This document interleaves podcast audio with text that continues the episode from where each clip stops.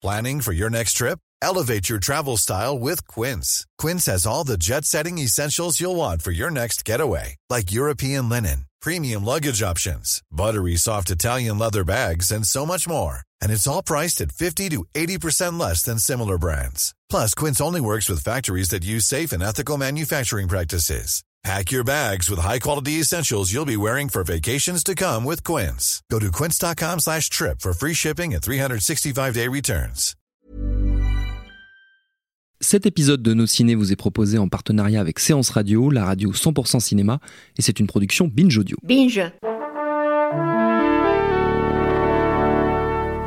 Bonjour. C'est moi Orson Welles. J'aime pas trop les voleurs et les fils de pute. Salut ciné, votre rendez-vous avec le cinéma qui s'il a les yeux traditionnellement rivés vers l'actualité et les sorties du moment. N'oublie pas d'où cette foisonnante vivacité du 7ème art lui vient, où elle puise ses sources. Bref, a toujours en bon cinéphile gardé dans sa vidéothèque une place très large à ce qu'on appelle un peu rapidement le patrimoine. Aussi, c'est avec une joie quasi enfantine que nous accueillons régulièrement les ressorties, rééditions et autres copies restaurées qui nous permettent de vivre sur grand écran les émotions produites par les grandes heures du cinéma d'antan, celui que bien souvent nous n'avons pu apprécier que sur une télé ou un ordinateur. Avouez que c'est quand même pas pareil. Impossible dès lors de passer à côté de l'événement du printemps en la matière, à savoir le retour en salles obscures de 2001 l'Odyssée de l'espace, le chef-d'œuvre de Stanley Kubrick auquel l'épisode du jour sera consacré et pour en causer, quatre voyageurs interstellaires ont posé leur navette ici à l'antenne Paris. Anaïs Bordage, salut Anaïs. Salut. Rafik Djoumi, salut Rafik. Bonjour Thomas. Julien Dupuis, salut Julien. Salut. Et David Honora, salut David. Salut. C'est nos ciné épisode 142 et c'est parti. Buenas noches. Ouais, tu parles espagnol Un poquito. Mais tu crois que tu m'impressionnes Moi, je sais dire allons à la plage, monsieur Renard. Vamos a la playa, señor Zorro. Il y a du changement dans l'habillage, on m'a pas prévenu. Euh, va-t-on vous faire l'insulte de vous résumer 2001 Et surtout, va-t-on s'y risquer, ne serait-ce que parce que l'intrigue est un poil complexe? Ramené sur 5 secondes, essayons quand même, ne serait-ce que pour vous dire, si vous ne l'avez jamais vu, que 2001 suite à différentes époques, les interactions de l'homme avec une puissante intelligente- intelligence extraterrestre apparue aux temps anciens sous forme d'un monolithe noir derrière lequel se cachent les secrets et les mystères de la vie, rien que ça. Open the pod bay doors, Hal. I'm sorry, Dave.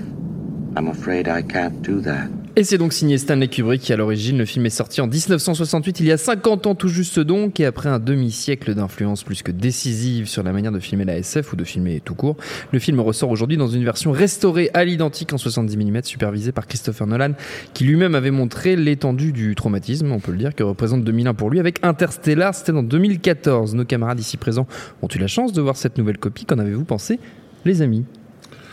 Alors moi je n'ai pas vu cette. Ah bah qu'est-ce que vous foutez là, Rafik Djoumi. Bah, Non, Qu'est-ce que vous faites là, Julien Mais par on va contre, peut-être y aller, non, hein, Euh, par contre, barrez-vous. j'ai eu, j'ai eu la, la- la chance de découvrir euh, 2001 à un très jeune âge en 70 mm euh, avec une copie d'époque, c'est-à-dire une Car tu es né en 1951. Car je suis, je suis né, euh, oui, je suis, euh, c'était quoi, en même temps que John Crawford, je crois, C'est dans ça, ces eaux-là, euh, euh, qui était une, une copie donc de 68, qui, Mhm. qui continuait à circuler à Paris en, en très bon état, et donc j'ai j'ai découvert le film comme ça. Et ça fait partie de mes traumatismes euh, toi d'enfance. Euh, Oui, donc clairement, enfin, ça fait partie des, des éléments qui ont qui m'ont vraiment ouvert à la à la cinéphilie. À- et j'insiste à un très jeune âge. hein. C'est-à-dire à un âge où tu, tu comprends à peine un épisode de Scooby-Doo, mais Oui. mais, Donc mais le- 2001, voilà, bon. le, le film a eu un impact euh, Oui. euh, absolument déterminant. Et, euh, et, et je pense que c'est effectivement euh, une bonne chose. J'ai toujours compris euh, les gens de mon entourage qui me disaient s'être fait chier euh, à ce film, dans la mesure où la plupart d'entre eux l'avaient découvert à la télévision, Oui. euh, plus tard en VHS, et même ceux qui l'ont découvert en DVD. Il y a, y a rien qui puisse vraiment euh, euh, nous mettre dans, dans, dans l'état quasi hypnotique auquel Kubrick songeait lorsqu'il a, a conçu ce, ce film, et que seule une définition maximale peut, peut, peut, peut amener. C'est-à-dire qu'il y a il y a un effet, euh, euh, comment dire, le, le regard humain, en fait, euh, sur, par exemple sur du 35 mm, euh, va, va mettre un certain temps à, à, à balayer une image et à en saisir les informations. Euh, et si, euh, si le plan dure plus longtemps que ce que le regard a mis comme temps, c'est là où le plan commence à nous, à nous apparaître comme long. Euh, 2001 est réputé être un film contemplatif, euh, dont les plans sont parfois extrêmement longs. Et donc, c'est bien de préciser que ces plans sont réduits, en fait, dans, dans, dans, euh, dans une vision euh, en vrai 70 mm, parce qu'il nous faut justement le temps pour que nous- Oui. notre regard balaye cette image et en analyse ces informations. On n'a plus là, du tout l'impression de plans exagérément longs, Mm. on a l'impression de plans seulement contemplatifs, en fait. Ça, c'est vraiment, c'est vraiment essentiel. Euh, et donc, euh, ceux qui se sont fait chier euh, de, 2001 et qui, souvent, dans le milieu de la cinéphilie, en éprouvent une certaine honte euh, injustifiée, au fond, euh, je, je leur conseillerais vivement de, de retenter l'expérience dans ces, ces conditions-là euh, pour voir qu'ils seront naturellement plus réceptifs. David. Euh, oui, oui, non, bah, là je, je rejoins tout à fait Rafik. Alors pour le coup, euh, moi j'ai eu l'occasion de le voir, Voilà. j'en ai parlé pendant le, le- le podcast, Pendant le euh, podcast à à Cannes, euh, à rapidement. Donc euh, c'est là que le, le film était présenté par Christopher Nolan dans cette euh, Version dans, dans restaurée cette nouvelle copie qui est, voilà. qui est- voilà qui est- c'est plus que restauré en fait c'est un- c'est juste un nouveau tirage à partir du négatif original Oui. donc euh, ce qui est ce qui est enfin la tentative de, de restauration c'est de restaurer l'expérience originale Oui, euh, à la sortie du film Ils donc euh, ça non restauré d'ailleurs. voilà, non restauré, c'est le- l'idée, c'est euh, c'est de revivre ce que, ce que ça avait pu être à l'époque. Donc il y, a, il y a 50 ans, et, et en fait en disant ça, moi c'est ce qui c'est ce qui me frappe le plus, c'est-à-dire que c'est un film qui a 50 ans et j'ai toujours un peu l'impression qu'il qu'il nous vient du futur. quoi. C'est c'est extraordinaire en fait de, de, se- de se dire que, que ce ce film est une vieille chose, quoi, plus, plus, plus vieille que moi. Enfin, je, je- ça, me, ça me dépasse complètement. Et, et du coup, euh, du coup, enfin voilà, le, le- le redécouvrir comme ça, euh, au- au-delà de la définition, j'ajouterais même que bah, le fait de le voir en salle, euh, surtout pour euh, pour pour nous maintenant, bah, quand on regarde un film chez soi, on est très facilement distrait par euh, un téléphone qui traîne ou je ne sais quoi. Euh, c'est aussi voilà prendre le temps de se- de s'immerger totalement dans, dans, dans, dans ce film qui euh, qui, qui, qui a une ambition complètement folle. C'est-à-dire que, que ben voilà, tu essaies de, de résumer le film et c'est pas évident, mais, mais mine de rien, ça raconte l'histoire intégrale de l'humanité et, et son futur. Et, euh, et c'est euh, à la fois ex- extrêmement prenant, c'est-à-dire qu'il y, a- il y a des idées euh, à la fois de, à la fois de- d'ellipse. Il y a le, le- le- le fameux raccord sur l'os volant qui, qui fait un raccord Oui, avec la, devient la- un satellite. la navette spatiale, le, le satellite. Et, euh, et en même Un temps, lanceur de bombes, normalement.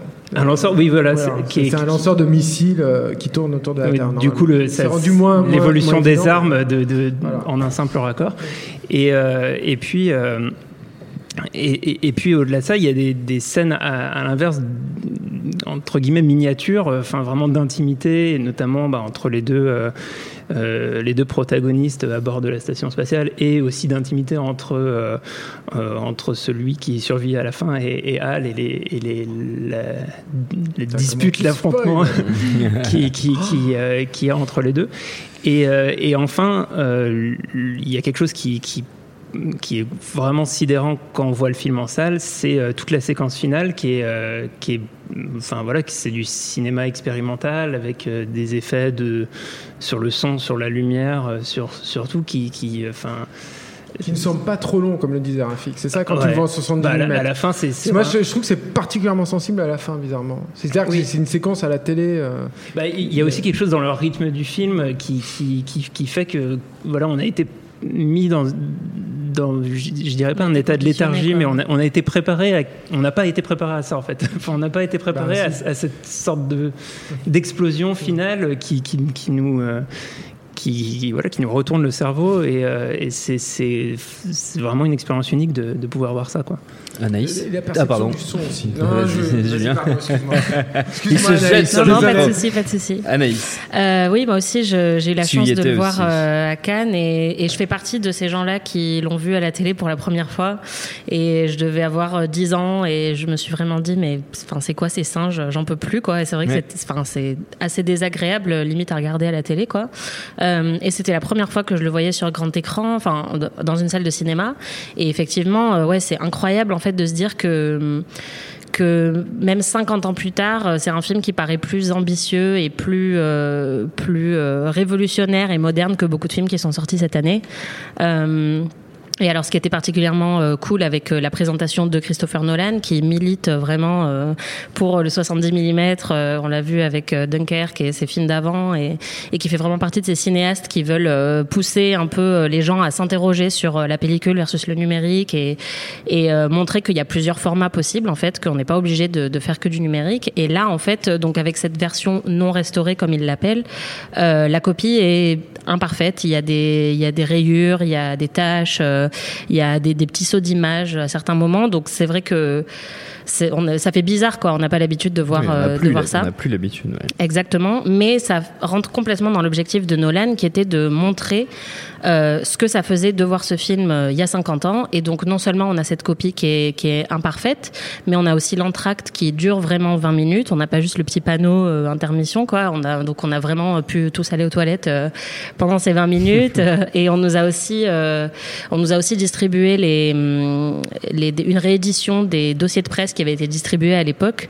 Donc en fait, il y avait vraiment une, une remise en condition un peu Oui. euh, euh, historique et, et ça, bah, c'est une expérience que qu'on qu'on peut pas vivre tous les jours. Donc c'était assez extraordinaire. Euh, et en fait, euh, je l'ai revu à Paris là, euh, puisqu'il est projeté à l'Arlequin euh, dans, dans cette même version. Oui.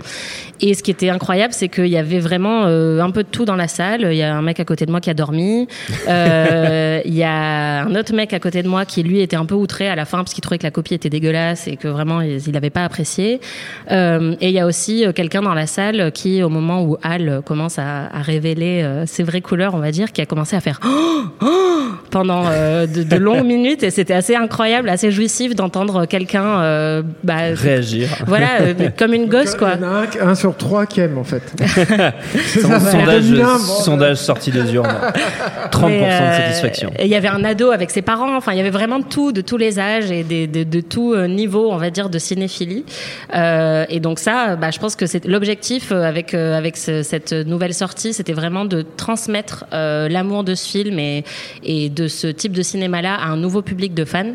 Et ça, je pense que c'est complètement réussi. Et donc après, effectivement, là, il va ressortir en 4K. Donc je pense que ce sera euh, visuellement plus euh, plus propre et plus parfait. Euh, mais même avec cette cette copie-là, vraiment juste de se remettre dans cette expérience d'il y a 50 ans, c'était vraiment super fort, quoi. Julien, ça y est, c'est bon, tu peux y aller. Non, moi, j'ai pas vu, j'ai pas vu cette Je copie-là. sais, Moi, j'avais vu je une sais. copie à la, à la Cinémathèque il y a deux ans quand euh, ils avaient fait tout un truc sur la, les, les- les techniques du cinéma. Oui. Il y avait Douglas Trumbull qui était venu. Exact. Douglas Trumbull, c'est un Américain qui était très jeune, qui était un illustrateur à la base, mais qui avait commencé à toucher un peu aux effets spéciaux, qui a été débauché par euh, par Kubrick et euh, qui est qui est parti vivre en Angleterre comme euh, la plupart des gens en fait que Kubrick avait débauché Oui. pour pour monter le film, parce que ça aussi c'est toute une aventure, enfin la fabrication de 2001, et euh, et qui s'est retrouvé un peu ben comme un des maillons forts de, des, des effets spéciaux. Alors c'est pas le seul hein, qui a fait les effets spéciaux, ça il faut quand même le rappeler, c'est très important. Mais euh, voilà, il, il- à un très jeune âge, en fait, il s'est retrouvé à travailler à la fois sur les maquettes, euh, euh, à la fois sur ce qu'on appelle la motion control, c'est-à-dire une caméra pilotée par ordinateur. C'est ce qui va permettre des années plus tard de faire les effets spéciaux de, de, de la guerre des étoiles. Eux, ils avaient appelé ça la Sausage Factory parce qu'ils espéraient qu'avec cette machine-là, ils allaient pouvoir en fait enquiller les plans truqués à un truc de, un truc de malade. Et en fait, non, ça marchait très lentement. Et c'était très, très, très long d'obtenir de des plans truqués. la euh, saucisse faite, en tout cas euh, validé par Kubrick avec, voilà, avec la Sausage Factory. Et euh, alors deux choses déjà, euh, euh, moi la copie était donc c'est pas euh, les conditions avec Nolan etc. Ouais. Mais euh, mais euh, la copie était validée quand même par Douglas Trumbull. C'est-à-dire que lui disait moi c'est c'est une des plus belles copies que j'ai vues au monde. Donc de, je pense que je l'ai vu quand même dans des dans des belles conditions. Et moi 2001 c'est peut-être le film que j'ai vu le plus de ma vie, le plus de fois de ma vie. Je l'ai découvert euh, à- moi à la télé à un très très jeune âge aussi. C'est un film que j'ai fantasmé avant parce que j'avais vu déjà les photos. Ouais. Je l'ai découvert très jeune, je devais avoir 9, 9 ans, un truc comme ça, et à la télé en version dégueulasse. Je me demande même si le film n'avait pas été, euh, ou alors remonté. Enfin, c'était horrible. Alors il y avait une, une coupe dedans. Mais, mais, mais, euh, mais c'était un film qui pour moi était complètement déjà fascinant hein, Ouais. et, et que j'ai euh, découvert de plus en plus. C'est-à-dire qu'après j'ai vu en, en, en 35 mm, après je l'ai vu en Blu-ray, après donc je l'ai revu en, en 70 mm, et à, à chaque fois, moi, moi je trouve que dans tous les grands films, en fait, peu importe le format dans lequel tu le vois, tous les grands films, ils fonctionnent sur n'importe quel format. C'est-à-dire que moi, euh, Laurence Darby, je l'ai découvert en noir et blanc, ça fonctionnait déjà. Mais le truc, c'est que quand ces films, ils ont été quand même pensés pour ces formats-là, euh, ça booste en fait toutes les émotions qu'ils te procurent. Et, euh, et évidemment, toutes les émotions, elles sont boostées par 2001. Moi, ce qui m'a énormément frappé, et ce que dit Raph, c'est tout à fait vrai hein, sur le- les, détails et comment ton œil recherche ça. Et je trouve surtout dans la séquence de trip à la fin. Mais euh, il y a un truc en salle, c'est le silence. C'est-à-dire que le, le- le- la salle, le- l'expérience de, de vivre une expérience collective en salle, ça c'est déjà un truc super fort, moi que j'adore. Et euh, c'est pour ça que je suis très triste quand les films sortent uniquement sur Netflix, etc. Parce que Mm. j'adore voir un film en salle et que les gens tripent en même temps que moi je tripe. Et, euh, et, et- et quand il y a le silence, quand le Ah, film C'était toi t'impose qui faisais. bah, Dans le non mais quand- justement je le fais pas parce que quand le film t'impose le silence comme ça et que toute la salle et moi la salle elle était comble toute la salle euh, euh, euh, respecte à ce point-là ou en tout cas ouais. et à, ce point-là dans le film que eux-mêmes ils, ils retiennent voilà exactement leur souffle en tout cas tu t'entends pas une mouche péter quoi à ce moment-là Excusez-moi, Monsieur Kubrick, c'est pas, c'est pas très Kubrickien comme, comme expression, mais bon, peu importe. Mais, mais, euh, mais je, je trouve que c'est, c'est, c'est, c'est extrêmement puissant et, euh, et, et c'est vrai que ce déferlement en plus de, de, de- d'images et de sons après euh, ce- cette partie extrêmement tendue et, et extrêmement lan- lan- lancinante, en fait, c'est, c'est, Lancinante. lancinante, pardon, oui. Euh, c'est, euh, c'est, c'est, euh, c'est un, c'est un truc, euh, c'est un truc fou, quoi, et que- que- qui a pas vraiment procuré le enfin que le cinéma t'as je sais pas il n'y a pas d'équivalent en fait à 2001 Mm. je sais pas s'il y en aura un jour le, le- le truc aussi que qui je pense joue dans le, le pouvoir de fascination en fait du film et là aussi je pense que c'est un film euh, totalement de pur cinéma. C'est-à-dire que ça, ça va au-delà du fait que le film euh, se passe quasiment entièrement de dialogue ou, euh, ou qu'il donne vie à un objet totalement inanimé qui est Hal en lui donnant un caractère euh, très présent etc juste par le pouvoir de la mise en scène. Je pense que c'est au-delà de ça c'est c'est sur ce que le film te raconte. C'est-à-dire Oui. que le, le film te raconte aussi qu'est-ce que pourrait te procurer d'aller plus vite que la lumière et de passer euh, du coup de voyager euh, très très loin. Et le, le pouvoir du cinéma en tant que en tant qu'art c'est justement de te faire voyager dans le temps. Et le, le, le truc la, la trouvaille géniale en fait de Trumbull moi j'ai cette théorie qui est que euh, je pense que tous les grands films technologiques qui sont tous des, des grands films il y a une euh, il y a une concordance en fait entre ce, ce que le film te raconte et puis comment il a été fabriqué. Et, euh, et ce truc de, de- du tunnel, en fait, dans, dans 2001, c'est c'est un, c'est un, c'est un trucage mis en place par Douglas Trumbull, qui, pour la faire courte, c'est assez compliqué, Slits Clan a expliqué, mais, mais en gros, euh, profite d'une Il y a un très- épisode de Beats qui explique euh, Voilà. très bien comment ce trucage a été fait Il y a, il y a obtenu. un, un site américain aussi qui l'explique en vidéo. Non, mais pas aussi bien que Beats. Pas- Peut-être pas. Non, Euh, certainement pas. Mais en fait, ce qui est intéressant du Clan, c'est que c'est un truc sur la très très longue exposition. En fait, ça joue, on va Ouais. dire là-dessus. Et, et ça, euh, disons, ça te construit un espace juste avec un voyage dans le temps, en fait. Sauf que toi, tu le perçois plus de la même façon. Et je pense qu'il y a un truc dans 2001 là-dessus. C'est-à-dire qu'il y a un truc de. euh, ça va au-delà du trip. C'est-à-dire que c'est pas parce qu'il y a juste des, couleurs, etc., qui, défilent, c'est que tout à coup, ta perception du temps, la façon que tu as d'appréhender euh, ton environnement n'est plus la même. Parce que le cinéma t'a donné l'occasion en fait de vivre ça Ouais. d'un coup. Et, euh, et, et je pense qu'il y, a un- il y, a, il y a quelque chose là. Il y a un- encore une fois, il y a un alignement des étoiles là pour le coup, c'est- de, de, de circonstances, mais qui fait que qui, fait que 2001 c'est ce que c'est aussi. Voilà. Ouais. La, la- la modernité dont parlait, euh, dont parlait David, euh, elle n'est pas seulement euh, due à, comment dire, à, à ce piqué euh, d'image, mais aussi aux, aux- aux techniques de prise de vue euh, qui ont été assurées par euh, Geoffrey Unsworth, euh, chef op quand même du, du film, mec euh, pas rien quoi. Oui, il a un peu travaillé Euh, ouais. assisté par euh, John Alcott. Donc, quand, on a, quand ton assistant est déjà le meilleur chef-op de sa génération, si tu veux, c'est, on est à un certain niveau. Mais mais il y avait aussi, par rapport à l'époque où le film est, est- est sorti, un, un nombre d'innovations inouïes en termes de, de, de prise de vue. Ça, ça a l'air de rien aujourd'hui, hein, mais la- le fait de suivre caméra à l'épaule les scientifiques lorsqu'ils descendent vers le monolithe, lorsqu'il est sur la Lune, par exemple en entendant uniquement leur respiration. Ce sont des choses qu'on fait la- naturellement dans les films euh, aujourd'hui, mais qui, qui, qui, qui, qui, restaient très modernes. Euh, et aussi les, les sources Et il a fallu d'éclairage. mettre au point une caméra spéciale. Tout à fait, tout à fait. Ouais. Euh, le fait que les sources lumineuses soient très très difficiles à identifier aussi, euh, que l'éclairage semble naturel pratiquement dans, dans quel que soit le lieu où l'on où l'on où l'on se trouve. Si vous comparez avec un autre grand film en 70 mm comme, comme Laurence d'Arabie, qui lui est un film, euh, comment dire, euh, pictural, c'est-à-dire vraiment où on fait des, des tableaux Oui. eh ben, euh, c'est facile de voir comment le, Oui, tableau a été obtenu. Voilà. oui. Sur 2001, tu sais pas où sont, où sont, où sont les sources Mm. lumineuses. Et ça, c'était vraiment un, un boulot que John Alcott a, a, a mis en place. Euh, et puis aussi, euh, le, le- rappeler que le film, le film devait être exploité en techni euh, en technirama, enfin en cinérama, euh, qui était euh, ce, ce procédé euh, de trois écrans qui, qui complètement qui ont enveloppé complètement les, les spectateurs. C'était trois fois 3 35 mm, donc on était dans les 105 euh, C'est pas mal. Euh, je sais pas d'ailleurs comment ils ont fait sur la copie 70 mm pour corriger la la la la, la, la courbature, enfin la, cur- la curvure, je sais pas quel terme français on emploie pour euh, pour parler de ça. L'incurvation. L'incurvation, merci de de de, de, de- de l'image. Mais mais ça, ça ça nous signifie aussi que le désir de de, de Kubrick était, même si Julien dit ça n'est pas qu'un trip. Le désir de Kubrick était quand même de, de, de stimuler euh, les, les, les sensations, Oui. euh, et enfin les sens tout simplement, au maximum, euh, avec la stéréo six pistes, donc avec, euh, euh, avec une image intégralement, enfin de, de plongée publique à l'intérieur de l'expérience, peu- un petit peu le, le- Voilà. le truc qui traverse Bien sa sûr. filmographie, hein, Voilà. de cette manière de stimuler les sens. Tout à fait. Et, et comme on a depuis la sortie du film, des- c'est un film qui est respecté mais pas forcément aimé. aimé. Euh, on le craint un peu. Euh, Sûr. et je pense que le problème est aussi c'est que les gens se sentent intellectuellement diminués face à un film comme ça. Et c'est bien de leur rappeler que le film n'a pas été conçu pour des intellos. Le film, il a été conçu par, pour des gens qui acceptent de s'abandonner à un film.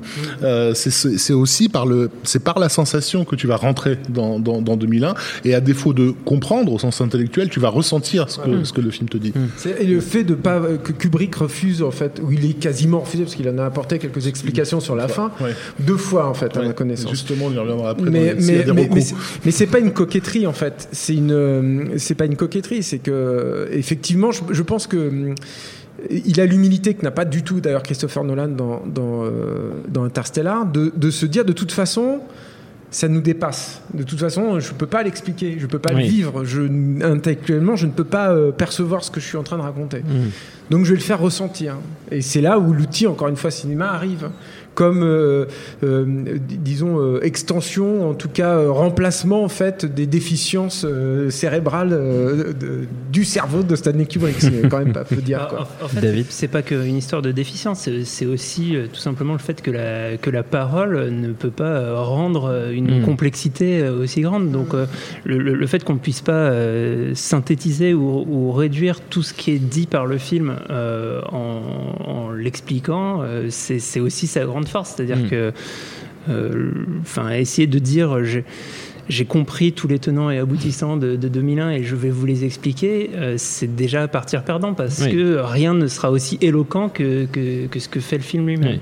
Et a- après, je voulais, je voulais revenir aussi ce que- sur ce que disait Julien et sur, le, sur les conditions de la production du film. Et, c'est- Mm. et c'est vrai qu'il y a, il y a un, un point important dans, en fait, dans la dans la carrière et dans la vie de, de Kubrick, c'est que euh, en fait quelques années avant, il, il décide d'aller en Angleterre pour euh, pour réaliser Lolita, pour à, à la base pour fuir euh, la- les risques de censure. Ouais.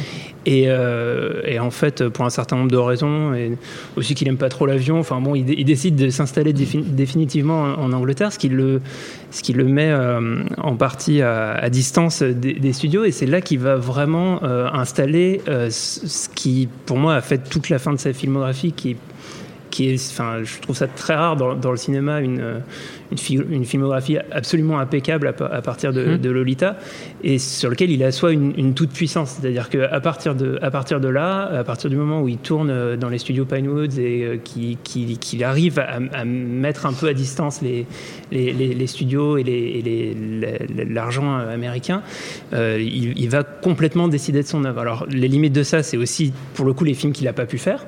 Les, pour un, pour, un, pour un certain nombre de raisons, où aussi lui-même euh, n'a pas pu aller au bout de, de, de- Mm. de ses volontés, de son œuvre, de ses désirs, Son Napoléon notamment. et notamment Napoléon, euh, aussi euh, AI. ouais, intelligence artificielle.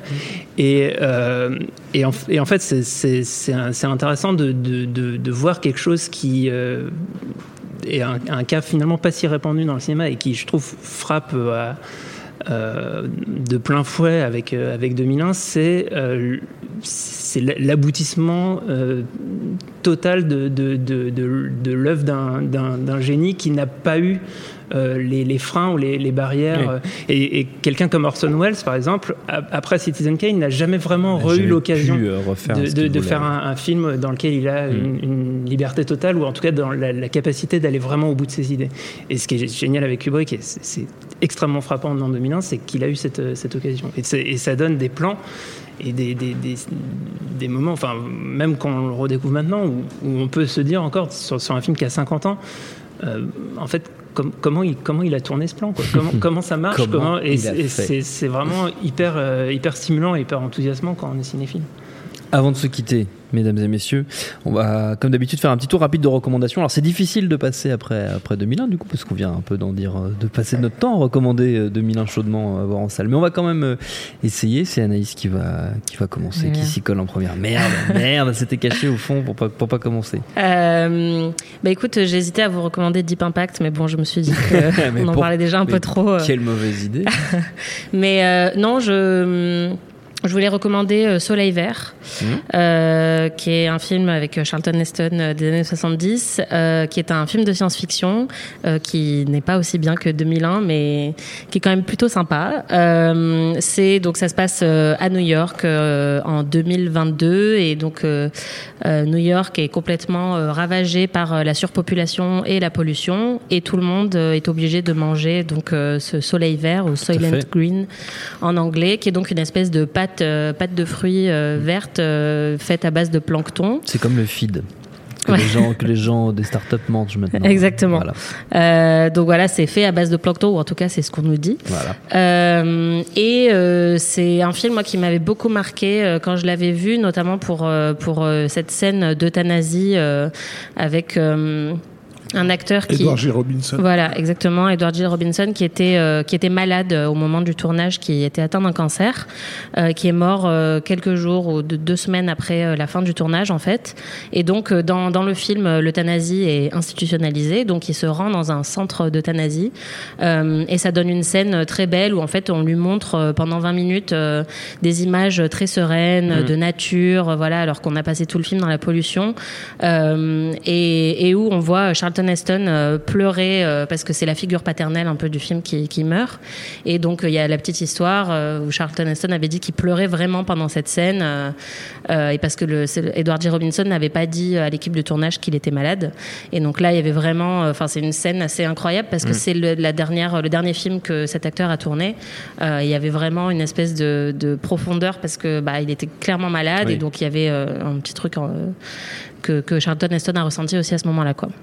Parfait, David. Pour l'anecdote, Oui. première apparition d'un jeu vidéo dans, dans un film de cinéma. C'est vrai Ouais, exactement. Il y a Extraordinaire. une, une nana qui joue à une console. euh, Et c'est la première euh, fois aussi qu'on voit ça aussi. hein. Génial, je ne le savais pas. David. Euh, oui, bah, alors, comme tu disais, euh, faire des, des recommandations après compliqué. 2001, c'est toujours un peu compliqué. Alors j'ai deux pseudo-recommandations, parce que c'est juste bon. des, des trucs qui me- qui, euh, qui m'y font penser. Futurama, c'est pas Euh, mal. À part le cinquième élément. Cinquième élément. Non, je, Sympa. je, je déteste la publicité, mais, euh, mais euh, Apple est une marque qui a, qui a donné lieu à quelques publicités euh, intéressantes d'un point de vue cinématographique. Et il y en a une, je crois que c'était au début des années. C'était, non, c'est sûr que c'était euh, en fait euh, à la fin des, des années 90 et euh, au début des années 2000, parce que le sujet de cette publicité euh, était euh, le, le bug de l'an 2000. Et en gros, c'était pour dire que les, les Macintosh n'allaient pas être touchés par le bug de l'an 2000, qui, bon, rétrospectivement, c'est complètement con et désuet parce qu'on sait On sait que ça n'a pas, ça n'a pas eu lieu. le cas. euh, et, euh, et en fait, la publicité met en scène Hal. Donc c'est- c'est un, long euh, travelling avant vers Hal qui raconte, euh, voilà, euh, enfin il y a un dialogue entre Dave et, et, et Hal et le, truc est, assez marrant. Je vous invite à aller voir euh, cette, pub sur YouTube. Et, l'autre truc qui me fait un peu penser, alors c'est encore une pseudo recommandation et ça n'a rien à voir avec 2001, mais c'est un affrontement. Entre, enfin en tout cas une réflexion sur, sur, sur les machines. On avait très brièvement parlé et, euh, et Stéphane Mossacky en avait dit du mal dans l'épisode sur Ready Player One. Ça me, per- ça me permet d'en parler un petit peu. C'est, c'est War Games de, de, de John Badham. Et, euh, et en fait, je trouve ce, je trouve ce, On, on ne voit pas, on ne voit pas voit dans le pas podcast, mais je vois, je vois la tête de Stéphane Moïsaki qui est dans la salle et qui, et qui- Et, euh, qui- qui est désespéré. Voilà, pour moi, c'est un, c'est un, c'est un, c'est un film de, un film de jeunesse que je trouve, que je trouve plutôt pas mal et qui, Très qui, jeune, qui est un vrai, un- qui est un, qui est un vrai teen movie en fait, qui, qui, euh, qui, euh, qui met en scène un geek qui, qui aime les, ordi- les ordinateurs et qui euh, se trouve plus ou moins en capacité de, de, de pirater et de provoquer la, la, la- la troisième guerre mondiale. Et euh, un truc qui m'a toujours fasciné dans, dans ce film, c'est que la, la, la morale est apportée par le, le fait que euh, si les deux adversaires jouent parfaitement bien, on ne peut pas gagner au morpion. Et donc à partir de là, pourquoi faire la guerre? Je trouve ça très beau. Ah ouais, ah ouais effectivement, c'est, on, est, on est parti de loin, c'est bien. C'est bien, ça a drôle d'effet sur vous, euh, de Milan, quand même, Rafik. Oui. Bonsoir. Non, moi, je suis complètement d'accord avec Ah, David, t'es bien, en fait. toi, toi, t'es bien. Euh, je recommande aussi Wargames. Non, euh, par rapport à- au fait que Kubrick ait donc euh, volontairement choisi de ne pas trop s'étaler Oui. sur le sens de son film, etc., sachant qu'on ne questionne rien, hein, euh, euh, il s'est néanmoins un petit peu épanché sur le caractère hermétique de, de 2001 lors d'une très longue interview qu'il a donnée pour le magazine Playboy à l'époque.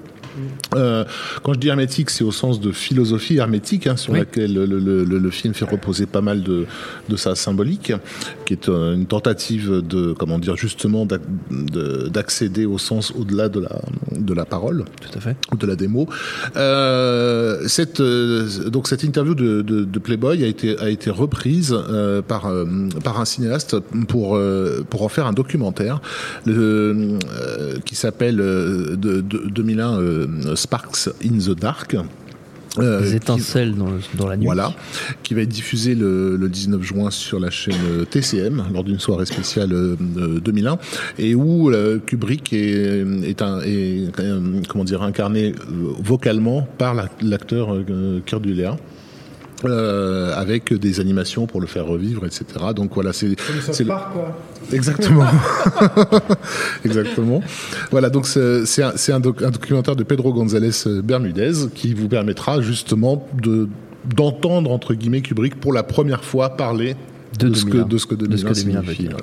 Très bien. Donc je redonne euh, éventuellement la date parce que je sais pas Oui. si, si TCM le rediffuse régulièrement, mais donc le 19 juin à 20h25 sur TCM Cinéma. Très bien. Julien. Alors, moi, je crois qu'il en parlait dans le petit livre de Stanley Kubrick de Jean-Marc Bouineau, là, qui était sorti dans les années euh, 90, en fait, qui était un livre français. Et le mec, que tu, connais peut-être, Rafik, d'ailleurs, non? Oui.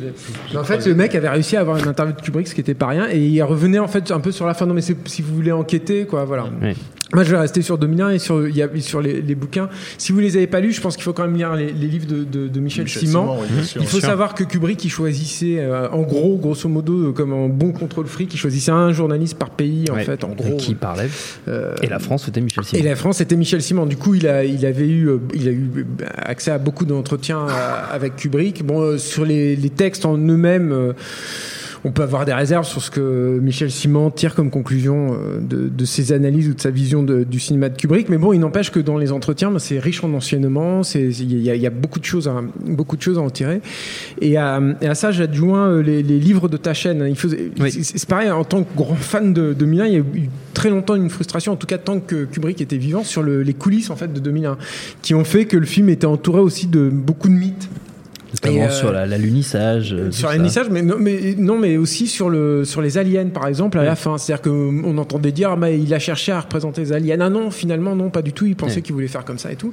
Et en fait, euh, ta chaîne a eu accès à- aux archives de, de, de- de Kubrick en- et on a tiré euh, alors deux livres, surtout Mm. le, le gros livre archive de, Stanley Kubrick qui est, qui est incroyable. Il y a un bouquin spécifiquement dédié en fait à, à 2001. Ouais. Et, euh, et, et c'est à ma connaissance, il y a aussi un très euh, bon article de fond dans Cinefex qui a été sorti. Il y a eu aussi un livre de Pierce Bisoni euh, dans les années 90 qui était sorti, une espèce de livre making of. Mais ça reste quand même les, livres de ta chaîne, à ma connaissance, sont les plus complets sur le sujet. Et on voit, euh, incroyable, j'aurais jamais cru voir ça de ma vie, les tests en fait avec ces fameuses aliens qui sont, enfin heureusement qu'il les a pas montrés, des trucs assez ridicules, assez kitsch quoi, où t'as des mecs en juste au corps avec des points rouges et qui devaient être filmés avec des lumières réfléchissantes en fait sur des, des fonds à points aussi et juste en, en extirpant en fait les, les points de lumière, bah, ils espéraient euh, créer des êtres euh, un peu Des êtres de comme ça. Et il y a encore pire, il y a des espèces de Julien, t'as rien compris, c'est la performance et capture. a, ouais, ça doit être ça. Et et il y a aussi des, des bestioles pas possibles qui, euh, tout à coup, te rappellent que 2001 a été fait, en, enfin, a été tourné et conçu dans En les années 60. Quoi. Enfin, 1968, de- ouais. tout à coup, tu vois ces concepts-là qui ont été refusés. C'est hallucinant parce que tu dis ah oui, mais merde, c'est vrai que c'est- pas un film qui a été tourné en 2023. C'est un film. Mais on des années dirait 60. pourtant, on dirait pourtant, et en 2023, on dirait que ce sera un film des années 2040, mais on verra, on, sera peut-être encore là avec Ciné. On verra bien. Notre temps est écoulé. Merci à tous les quatre, merci à Quentin, la technique, merci à l'antenne, pareil pour l'accueil. Rendez-vous sur binge.audio, le site de notre réseau de podcast Binge Audio pour trouver toutes nos émissions, le programme des prochaines, les dates d'enregistrement en public si vous voulez venir nous voir. Puis en attendant, on vous dit à très vite. Et tout de suite, un message de notre partenaire. J'adore mon boulot. Vous êtes la crème de l'aristocratie française. Vous avez compris ce que je vous ai dit Oui, cancer du poumon, inopérable. Next épisode, c'est le nouveau rendez-vous 100% série de Séance Radio avec Charline Roux et son équipe. On ferait mieux de rebrousser chemin, les gars J'ai fait du mal. J'ai compromis des missions. Des policiers français, que les acheter, pas les tuer. Next épisode, le mardi à 19h sur Séance Radio, est disponible sur toutes les applications podcast.